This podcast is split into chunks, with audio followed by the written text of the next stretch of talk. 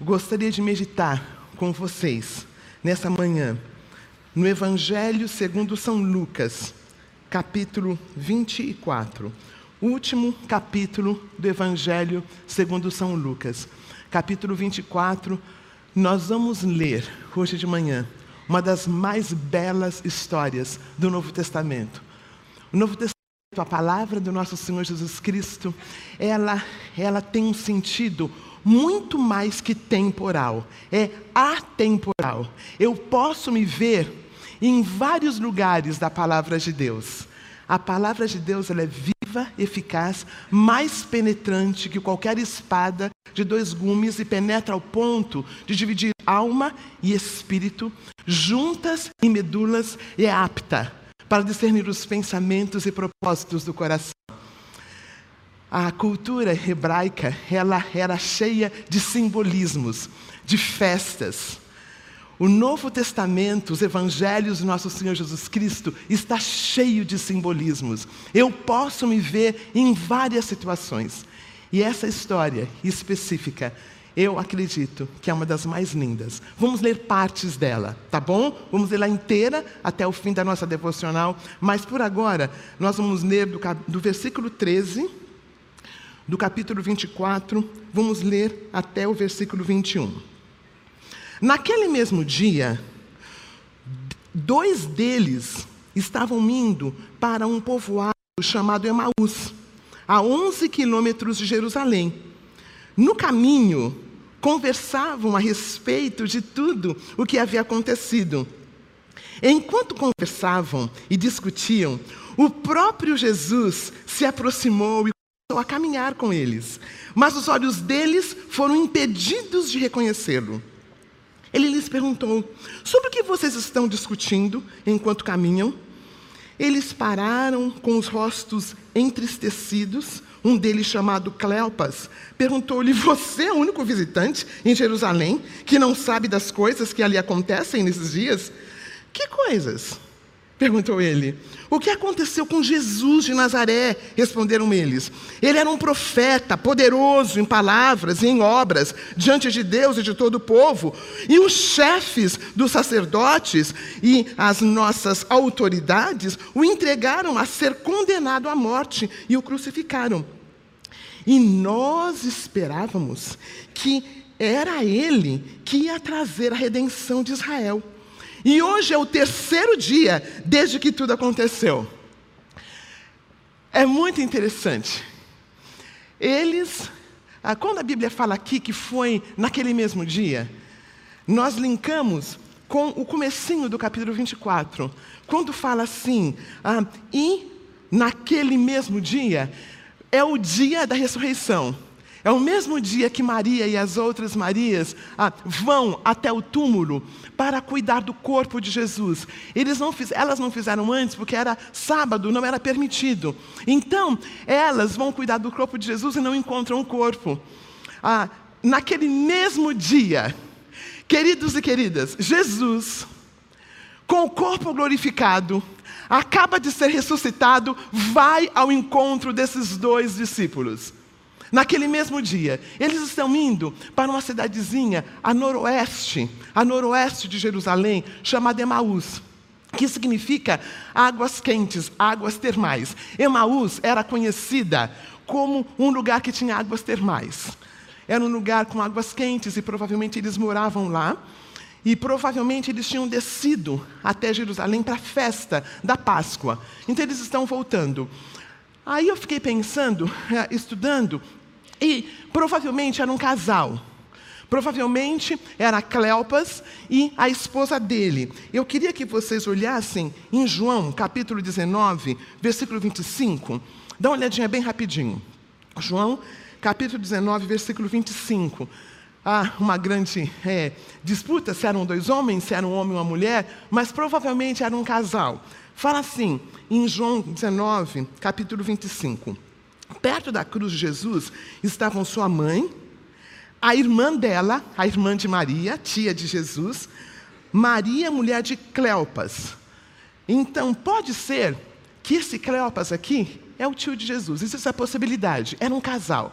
E este casal estava, estava saindo de Jerusalém, andando 11 quilômetros, que ah, ah, para perfazer esse caminho, ah, gastava por volta de seis a nove horas. Seis a nove horas. Eles saíram de Jerusalém e estavam caminhando. Queridos e queridas, eles estavam muito tristes. O texto fala mais adiante. Havia uma tristeza muito grande. Havia uma tristeza muito grande porque na cabeça deles tinha acabado. Na cabeça deles, as trevas tinham triunfado. Na cabeça deles, quando eles falam sobre Jesus, falam, era um profeta. Na cabeça deles, não era o Messias, porque não tinha vencido Roma. Na cabeça deles, não era o Messias, porque na cabeça deles, se fosse o Messias, ele teria tido poder sobre Roma, ele teria acabado com aquele poder que estava assolando-os. O poder de Roma era intenso, eles eram tiranos, eles eram tiranos, eles matavam, eles roubavam os judeus. Então, estes queridos, que estavam a caminho de Emaús estavam desesperados, estavam desenganados, estavam tristes. Seguimos três anos, nós vimos os milagres, nós vimos o, que eles fizeram, o que Jesus fez, mas não era, não era Ele. E eu fico muito invejosa dessa conversa que eles tiveram. Quando eu li esse texto, fiquei muito invejosa. Queridos, eles conseguiram conversar sobre o assunto, eles conseguiram falar sobre o assunto, e Jesus Cristo propiciou que eles falassem, que eles dessem nome. Perceberam no texto? Ele falou: Mas por que vocês estão tristes? Mas o que aconteceu? Jesus Cristo, ele entende a nossa necessidade de falar. Ele promove a fala, ele promove a, a, a nomeação. Seis a nove horas, trabalhando aquelas dores internas. Jesus Cristo propicia que eles falem daquele luto. Para que haja uma, cidade, uma, uma saúde emocional, é necessário falar sobre o que nos aflige. E Jesus, ele era carpinteiro, mas ele entendia muito da psique humana. Na verdade, ele nos criou. Ele estava na criação. Ele estava na criação. E ele sabe da necessidade que nós temos de falar. E, queridos, nós temos, nós temos ah, sido roubados pelos, pelos tais chats. Né? Chat. Aquilo não é chat. Para que a gente fale, para que a gente dê nome, é necessário alguém com carne e osso perto de nós. É necessário que a gente dê nome. E Jesus favorece. Jesus favorece essa, essa, essa, essa dor. E Ele a sugere, Ele permite que eles falem. E eles vão falando. Eu queria ler para vocês algo que eu li na Bíblia de Estudos Conselheira. Fala assim: ao transformar em narrativa os acontecimentos traumáticos, eles são ressignificados, mesmo ainda sem entendermos claramente, no ato de narrar, o caos que tomava conta do universo interno passa a ser ordenado.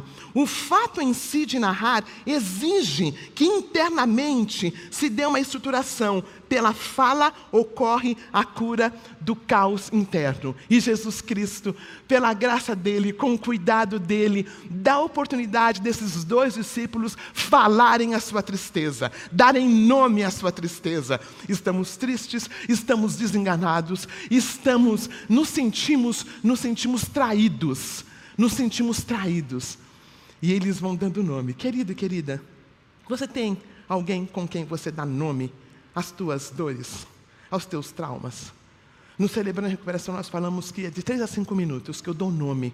Nós temos nossos pequenos grupos, dar nome. Jesus Cristo, no versículo, no versículo ah, 17, sobre o que vocês estão discutindo enquanto caminham? Eles pararam com rostos tristes. Aí no versículo no versículo, no máximo versículo, você é o único visitante em Jerusalém que não sabe das coisas? Ah, que coisas? Perguntou ele. E ele foi falando. Era um profeta poderoso. E aí, ah, são seis partes que eu queria partilhar com vocês. A primeira é dar nome. Jesus os ajuda a lidar com o luto. com a dor. Jesus os ajuda a falar. Segundo ponto, aqui que nosso Senhor Jesus Cristo faz, naquele caminho de nove horas, de onze quilômetros andando, ele corrige a teologia dos dois discípulos. A teologia deles está torta. A teologia desses dois, que provavelmente faziam parte dos 70, não eram dos 12 próximos, mas provavelmente fazia parte dos 70, andando com Jesus durante três anos, vendo todos os milagres, vendo tudo que Jesus fazia, mas a teologia estava equivocada. A teologia estava errada. Olha só, a prova de que a teologia estava errada. Versículo, versículo 21. E nós esperávamos que era ele que ia trazer a redenção a Israel. E hoje é o terceiro dia e isso não aconteceu. Eles viam Jesus como aquele que ia resolver o problema ah, do país que estava sob o poder de Roma. Eles não viam Jesus como o salvador deles. Eles viam Jesus como um que ia dar jeito em toda a política do país. Eles não entendiam que a cruz fazia parte do processo da salvação. Eles estavam importando com aquilo que os afligia ali, naquela hora. O olhar deles estava ofuscado, a teologia estava errada. Como é que conseguiram andar com Jesus durante tanto tempo? E Jesus falava da morte dele desde o começo, mas não entrava na cabeça. Queridos e queridas, eles estavam com o olhar obscurecido, com a cabeça obscurecida, depois de olhar e andar com Jesus durante três anos. Eles não entendiam a cruz. Eles não entendiam o sofrimento, eles não entendiam a derrota. A cruz é como se fosse antagônica. Tinha no Velho Testamento texto que falava sobre quando ele vinha em, em glória. Né? Jesus vai vir em glória e majestade. Vai começar o milênio. Nós acreditamos na palavra de Deus. Mas a Bíblia também falava da vinda de um ser que ia ser crucificado. E Jesus falava e falava, e não entrava na mente deles. Por quê? Por que não entrava? Jesus falou várias vezes: Eu vou morrer. Ah, uma das vezes Pedro falou: Mas não vai mesmo, mas não vai mesmo. Jesus fala: Arreda-te de mim, Satanás. Queridos e queridas, não muda. Por que nós temos dificuldade com a cruz? Por que, que nós temos dificuldades com essa história de que, olha, não tem triunfo sem cruz nas menores coisas da nossa vida? A cruz faz parte do reino de Deus, faz parte do evangelho do nosso Senhor Jesus Cristo. Mas nós não gostamos da cruz, nós gostamos da glória, do poder. Nós temos dificuldades igualzinhos os discípulos. Aí, Jesus dá a oportunidade deles darem nome às suas dores, a segunda parte, Jesus conserta a teologia deles. E ele faz, alguma, faz, faz algumas coisas. Um, é interessante, olha o que eles falam. Algumas das mulheres entre nós deram um susto hoje. Foram de manhã, bem cedo, ao sepulcro e não acharam o corpo dele. Voltaram e nos contaram tudo que, que, que tinha tido uma visão de anjos que disseram que ele está vivo. Alguns dos nossos companheiros foram ao sepulcro e encontraram tudo exatamente como as mulheres tinham dito, nas mãos, mas não viram. Consegue perceber que os dados são todos certinhos? Os dados que eles dão, é tudo certinho. Eles falam assim, deu até um susto. deu até um susto. Os dados, as informações estão todas certinhas. Mas eles não conseguem entender que tem uma questão da cruz. Aí, segundo o nosso texto, ele lhes disse: Como vocês custam a entender? E como demoram a crer em tudo que os profetas falaram? Não devia o Cristo sofrer estas coisas para entrar na sua glória? E começando por Moisés e todos os profetas, explicou-lhes o que constava a respeito dele em todas as Escrituras. Jesus deu uma aula, fez uma exegese, começando em Gênesis, passou pelo Deuteronômio, aí ele foi para Salmo, Aí ele foi para os profetas maiores e menores. Jesus falou a Bíblia.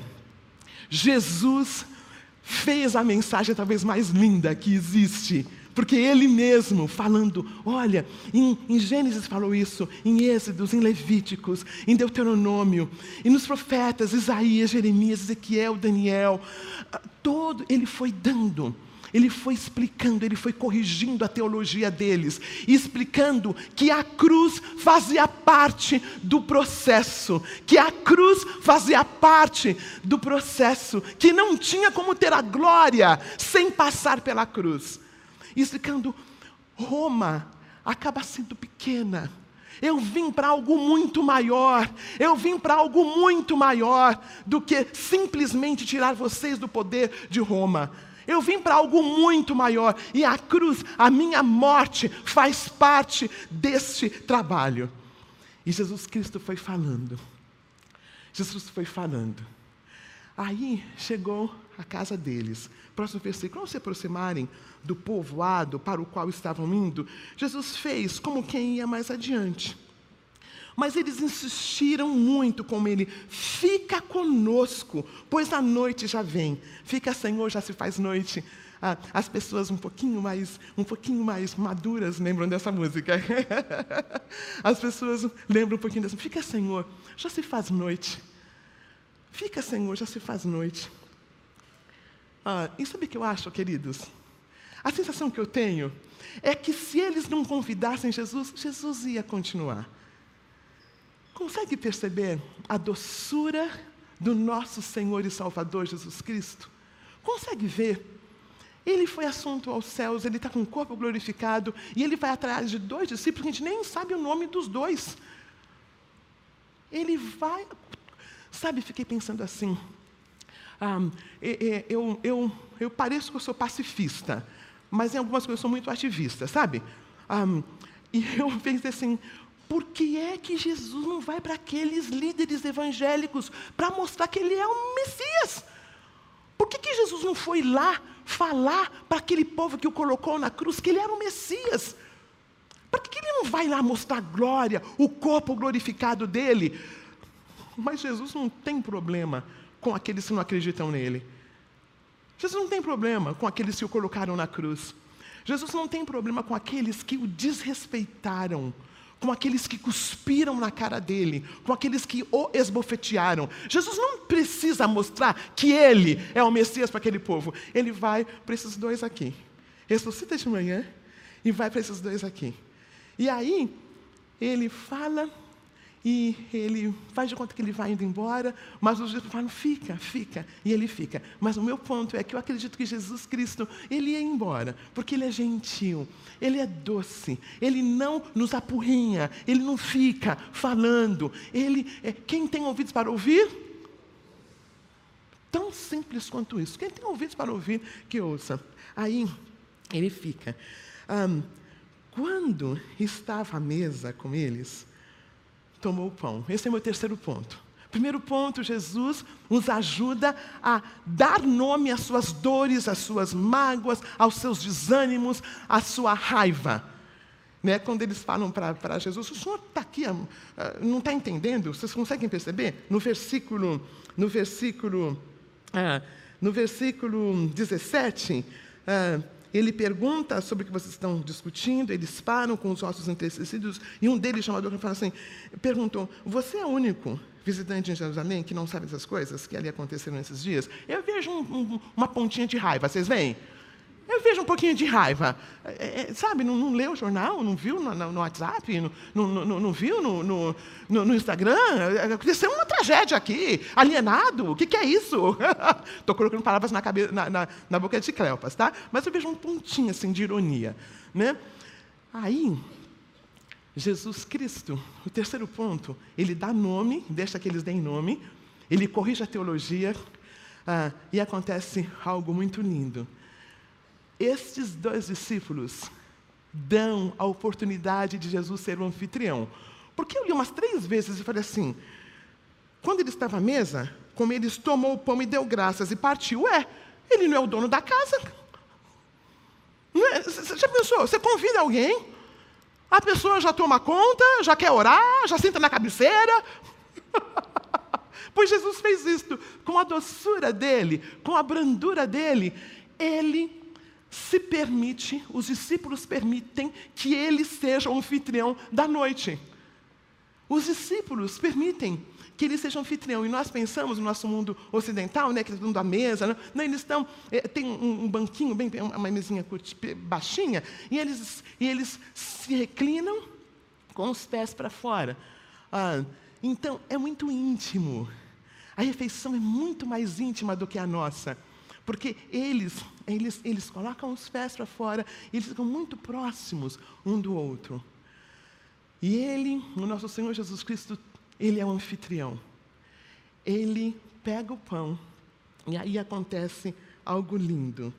Ah, deu dado graças, partiu e deu a eles. Então, os olhos deles foram abertos e o reconheceram e o reconheceram. Queridos e queridas, somente aqui, depois de nove horas de conversa, Somente aqui, depois de, de um papo íntimo, de um papo ah, honesto, de uma sessão de terapia de nove horas, com uma grande teologia, uma mensagem profunda, tudo isso, ó, eu não acho que foi este ato em si. Eu queria muito falar que foi esse ato em si, mas eu não acho. Eu acredito que foi uma construção foi uma construção. Foi uma construção. Quando ele chega, quando ele faz as perguntas, quando ele expõe a palavra de Deus, e finalmente quando ele corta o pão. Queridos, quando ele parte o pão, alguma coisa abre. Sabe o texto aqui? Abre os olhos. É o mesmo texto de, de Gênesis, quando ah, Adão come, como Adão, quando Adão e Eva comem da fruta proibida e abrem os olhos. Lembra daquele texto? Lembra? Eu não vou lá porque todo mundo quer assistir o jogo do Brasil, tá? Estou ligada. Mas olha, quando Jesus Cristo ah, ah, ah, permite que os olhos se abram, é o mesmo texto lá que os olhos foram abertos. Queridos, eu queria parar um minutinho aqui o partir do pão e estar à mesa é algo sagrado. A mesa, na teologia de Jesus Cristo, era sagrada. Não tem Jesus sem ter mesa, perceberam? Jesus Cristo, quando ele faz o primeiro milagre, é num casamento. Ah, em vários textos, quando ele é assunto aos céus, ele chama o pessoal para uma ceia. Quando ele é ressuscitado, ele vê na semana passada, o pastor Ed pregou, ele, ele, ele chama os discípulos, fala: Estou fazendo um peixinho aqui para vocês. Aqui mesmo ele parte o pão. Jesus Cristo e comunhão vão juntos. Não tem teologia se não tem mesa. Não tem evangelho se não tem mesa. Não tem evangelho, não tem testemunho sem ter mesa. Andam juntos vocês vão ser conhecidos pelo que Jesus fala, vocês vão ser conhecidos pelo amor. O que nos diferencia é a mesa, queridos, a mesa, o pão partido. Provavelmente quando ele parte o pão, eles também veem o quê? As marcas. Provavelmente eles veem as marcas. Olha, ah, eles falam assim, porventura, não nos ardia o coração quando ele nos falava? Os discípulos aí, eles estão entendendo, porque olha que interessante, no momento que ele é reconhecido, Jesus Cristo some, eles aparecem na frente deles. Consegue ver a beleza disto? Porque ele está com o corpo glorificado, ele não está mais com o corpo que é limitado, a presença, ele some. E eles ficam, os, os discípulos ficam atônitos. Ah, porventura, não nos ardia o coração quando ele nos falava a palavra? Alguma coisa, entende como era uma construção? Foi uma construção. Essas nove horas, seis horas, foi uma construção. E eles reconhecem que é Jesus. O ponto principal que eu queria partilhar com vocês, que tocou muito meu coração, é que foi a mesa, foi a mesa que ele foi reconhecido. Ele pregou o evangelho tão lindo, lá de, de Gênesis até, até Malaquias, mas ele não foi reconhecido ali. Ele foi só reconhecido quando eles viram as marcas, quando ele partiu o pão. Aí, olha só o que acontece. Ah, versículo 32. Versículo 31. Então os olhos deles foram abertos e o reconheceram, e ele desapareceu na vista deles. Perguntaram-se um ao outro: não estava queimando o nosso coração quando ele nos falava no caminho e nos expunha as Escrituras? Aí acontece algo muito lindo. Eles acabaram de chegar, nove horas de viagem. Olha o que eles fazem.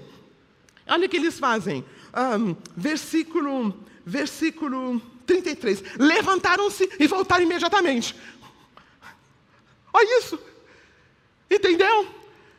Nove horas de viagem para chegar. Mas sabe o que aconteceu? Eles já tinham dado nome às suas dores. Eles já tinham, Jesus Cristo tinha facilitado para eles falarem que eles estavam bravos. Não tem cura se não tem verdade. Não tem cura se não tem partilha. Não tem cura se a gente não fala o que está doendo. Não tem. Aí, Jesus Cristo já corrigiu a teologia. Já ensinou que a cruz faz parte da vitória. A cruz faz parte da vitória. Eles já convidaram que Jesus entrasse. Eles permitiram que ele fosse anfitrião. Aí os olhos se abriram. Ah, alguns comentaristas dizem que Emaús era o caminho ah, para fugir. Emaús era o caminho. Eles estavam fugindo. Eles estavam tristes. Aí, o que eles fazem assim que essas cinco coisas acontecem, voltam correndo para Jerusalém, porque Jerusalém é onde estavam os outros discípulos. Mais adiante, Jesus fala: fiquem em Jerusalém, porque o poder vai ser derramado.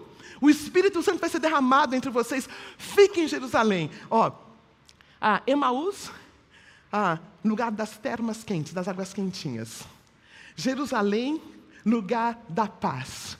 Lugar da paz. Mesmo com Roma reinando, lugar da paz. Amém? Mesmo com Roma reinando, é o lugar da paz. Eles voltam, queridos, pensa bem. Eles não queriam que Jesus ficasse, ah, fosse embora, porque já era tarde, não é? Provavelmente saíram na parte da manhã de Jerusalém. Né? Chegaram à tardezinha em Emaús. Senhor, não vai porque é tarde. Quando eles se encontram com a verdade, quando eles se ah, reinventam, quando eles lidam com essas eles voltam correndo. Provavelmente chegam em Jerusalém de manhã, a noite toda. Eles andam de volta. Glória a Deus. Quando a verdade nos choca, quando a verdade provoca, quando a verdade ecoa, nós voltamos à comunhão. Nós voltamos à comunhão, nós voltamos à igreja, à comunidade do Cristo vivo. Queridos e queridas, eu ah, tenho um desafio ah, para todos nós. Hoje de manhã, eu vou revisar os pontos. Falar a verdade, entender a verdade, dar nome às nossas dores, corrigir a teologia, Cruz faz parte da glória, amém? Não dá para nós só queremos a glória, a cruz faz parte da glória. E você vai nomear aí qual é a tua cruz, que você não quer admitir, que você não quer dar nome. Terceiro, convidar Jesus. Ele é, ele é direto. Se a, a, o, o, casal não o convidasse, ele é direto. Convidar. Permitir que ele seja um anfitrião, que ele parta o pão. Comer. Comer daquele pão que não deu tempo de fazer o jantar todo, porque ele some no meio. E voltar a Jerusalém. E eu queria fazer uma partilha para vocês. Um, qual é a minha Emaús esta semana? Essa mensagem Deus deu para mim há uns dois meses atrás foi antes de muita coisa. E da segunda-feira, no domingo à noite, eu, não, eu, estava em outra comunidade, pregando em outra comunidade, então eu não sabia o que tinha acontecido. E na segunda-feira, eu soube. Um, a minha Maús foi quando eu soube que nós não tínhamos alcançado o nosso, o nosso alvo. Pensa numa mulher brava Eu falei, mas como? Em 20 anos a gente conseguiu? O que, que foi? Aí, nesse processo, eu senti nosso Deus falando, mas Rosinei, por que você é tão brava? Eu falei, porque as entidades, o grupo, nós somos mais de 50, como que a gente vai fazer? Aí, eu fiz uma outra questão da incredulidade. Eu fui abrir as mídias sociais. E o pastor Ed falou: não faz, não, não abre. Irmãos e irmãs que estão ali, mas eu abri. Aí eu fiquei mais brava ainda. Eu falei: ainda bem que são filhos do Senhor, né? Né? O Senhor tem umas pessoas né, que têm filho, né?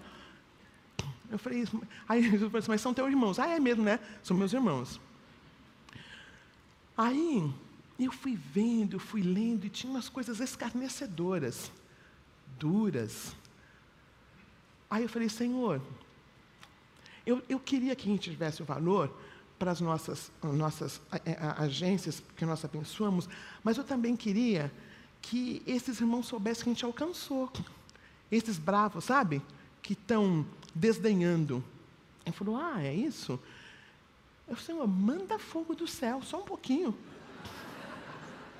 Só um pouquinho. Um, aí eu senti Deus falando assim: Ozenim, o meu poder, a minha graça, vale só um milhão de reais? Porque faltou, foi o que faltou. Só vale isso.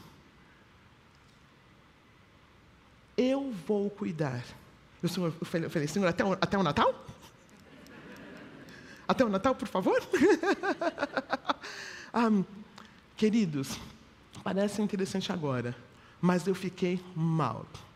Eu fiquei mal terça e quarta-feira. Eu não, não, consegui falar com ninguém da equipe ministerial, eu sou voluntária. Então, eu não consegui falar com nenhum deles. Que eles, com certeza, estavam confiando em Deus, eles sabem, que, sabem quem são, e eu estou no processo, eu estou no celebrando, tá? Eu estou no processo. Ah, queridos e queridas, este foi o meu Emaús. Esse foi o meu Emaús. Quando foi na quarta-feira, na quinta-feira, a graça voltou ao meu coração a graça voltou ao meu coração, porque eu sei que para haver vitória tem que ter a cruz. Eu entendi que a cruz faz parte da vitória e que Ele supre tudo e todos no seu tempo. O nosso Deus, Ele supre tudo e todos no seu tempo. Que não é uma questão que vai me tirar desse amor, dessa graça. E essa, essa manhã, eu queria desafiar você a descobrir qual é o teu Emaús. Qual é o teu Maús? Onde é que você está enrolado? Onde é? É uma cura que não aconteceu? É um trabalho que não veio? É um casamento que não deu certo? É a pandemia que te roubou? Qual é o teu Emaús? Dê um nome a esse Emaús. Corrija a teologia que para haver glória tem que haver tem que haver morte. Tem que haver morte. Se a questão minha é Deus tem que cuidar da minha família, no momento que alguém ah, não caminha, eu fico bravo. Se a minha questão é o meu trabalho, no momento em que os valores abaixam, eu fico brava. Se a minha questão é o meu ministério, no momento em que ele não cresce, eu fico brava. Mas a questão que eu vejo na palavra de Deus, nesse texto que nós lemos, não tem a ver com coisas, tem a ver com Jesus de Nazaré. E a cruz faz parte do processo. Queridos e queridas, nesta manhã, eu queria que você pensasse uns minutinhos: qual é o teu Emaús? Foi um candidato que você, querido e querida, votou que não ganhou? Foi um candidato que você votou, ganhou e você está com dúvidas? Foi, um, foi, foi a nossa, foi a nossa Copa? Por incrível que pareça, causou muita dor. O que é que é o teu Emaús? Aqui é a igreja do nosso Senhor Jesus Cristo, amém? Aqui a igreja do nosso a comunidade do Cristo vivo tem todos, tem todas as áreas de recuperação, tem todos os Emaús que se pode imaginar. Você consegue imaginar qual é o teu Emaús? Quando você consegue descobrir qual é o teu Emaús, quando você o reconhece, reconhecer, eles conheciam Jesus em três anos, mas naquele, naquela caminhada, de seis a oito, nove horas, eles reconheceram Jesus de Nazaré. Querido e querida, você quer reconhecer Jesus de Nazaré como atuador, com o teu Emaús, e quer correr, de, de, correr, correr rapidinho de volta a Jerusalém, a comunidade do Cristo vivo, amém? Você quer fazer isto? Pensa com você, pensa no teu coração. Nós vamos ouvir uma música, a querida Marcena vai cantar para gente.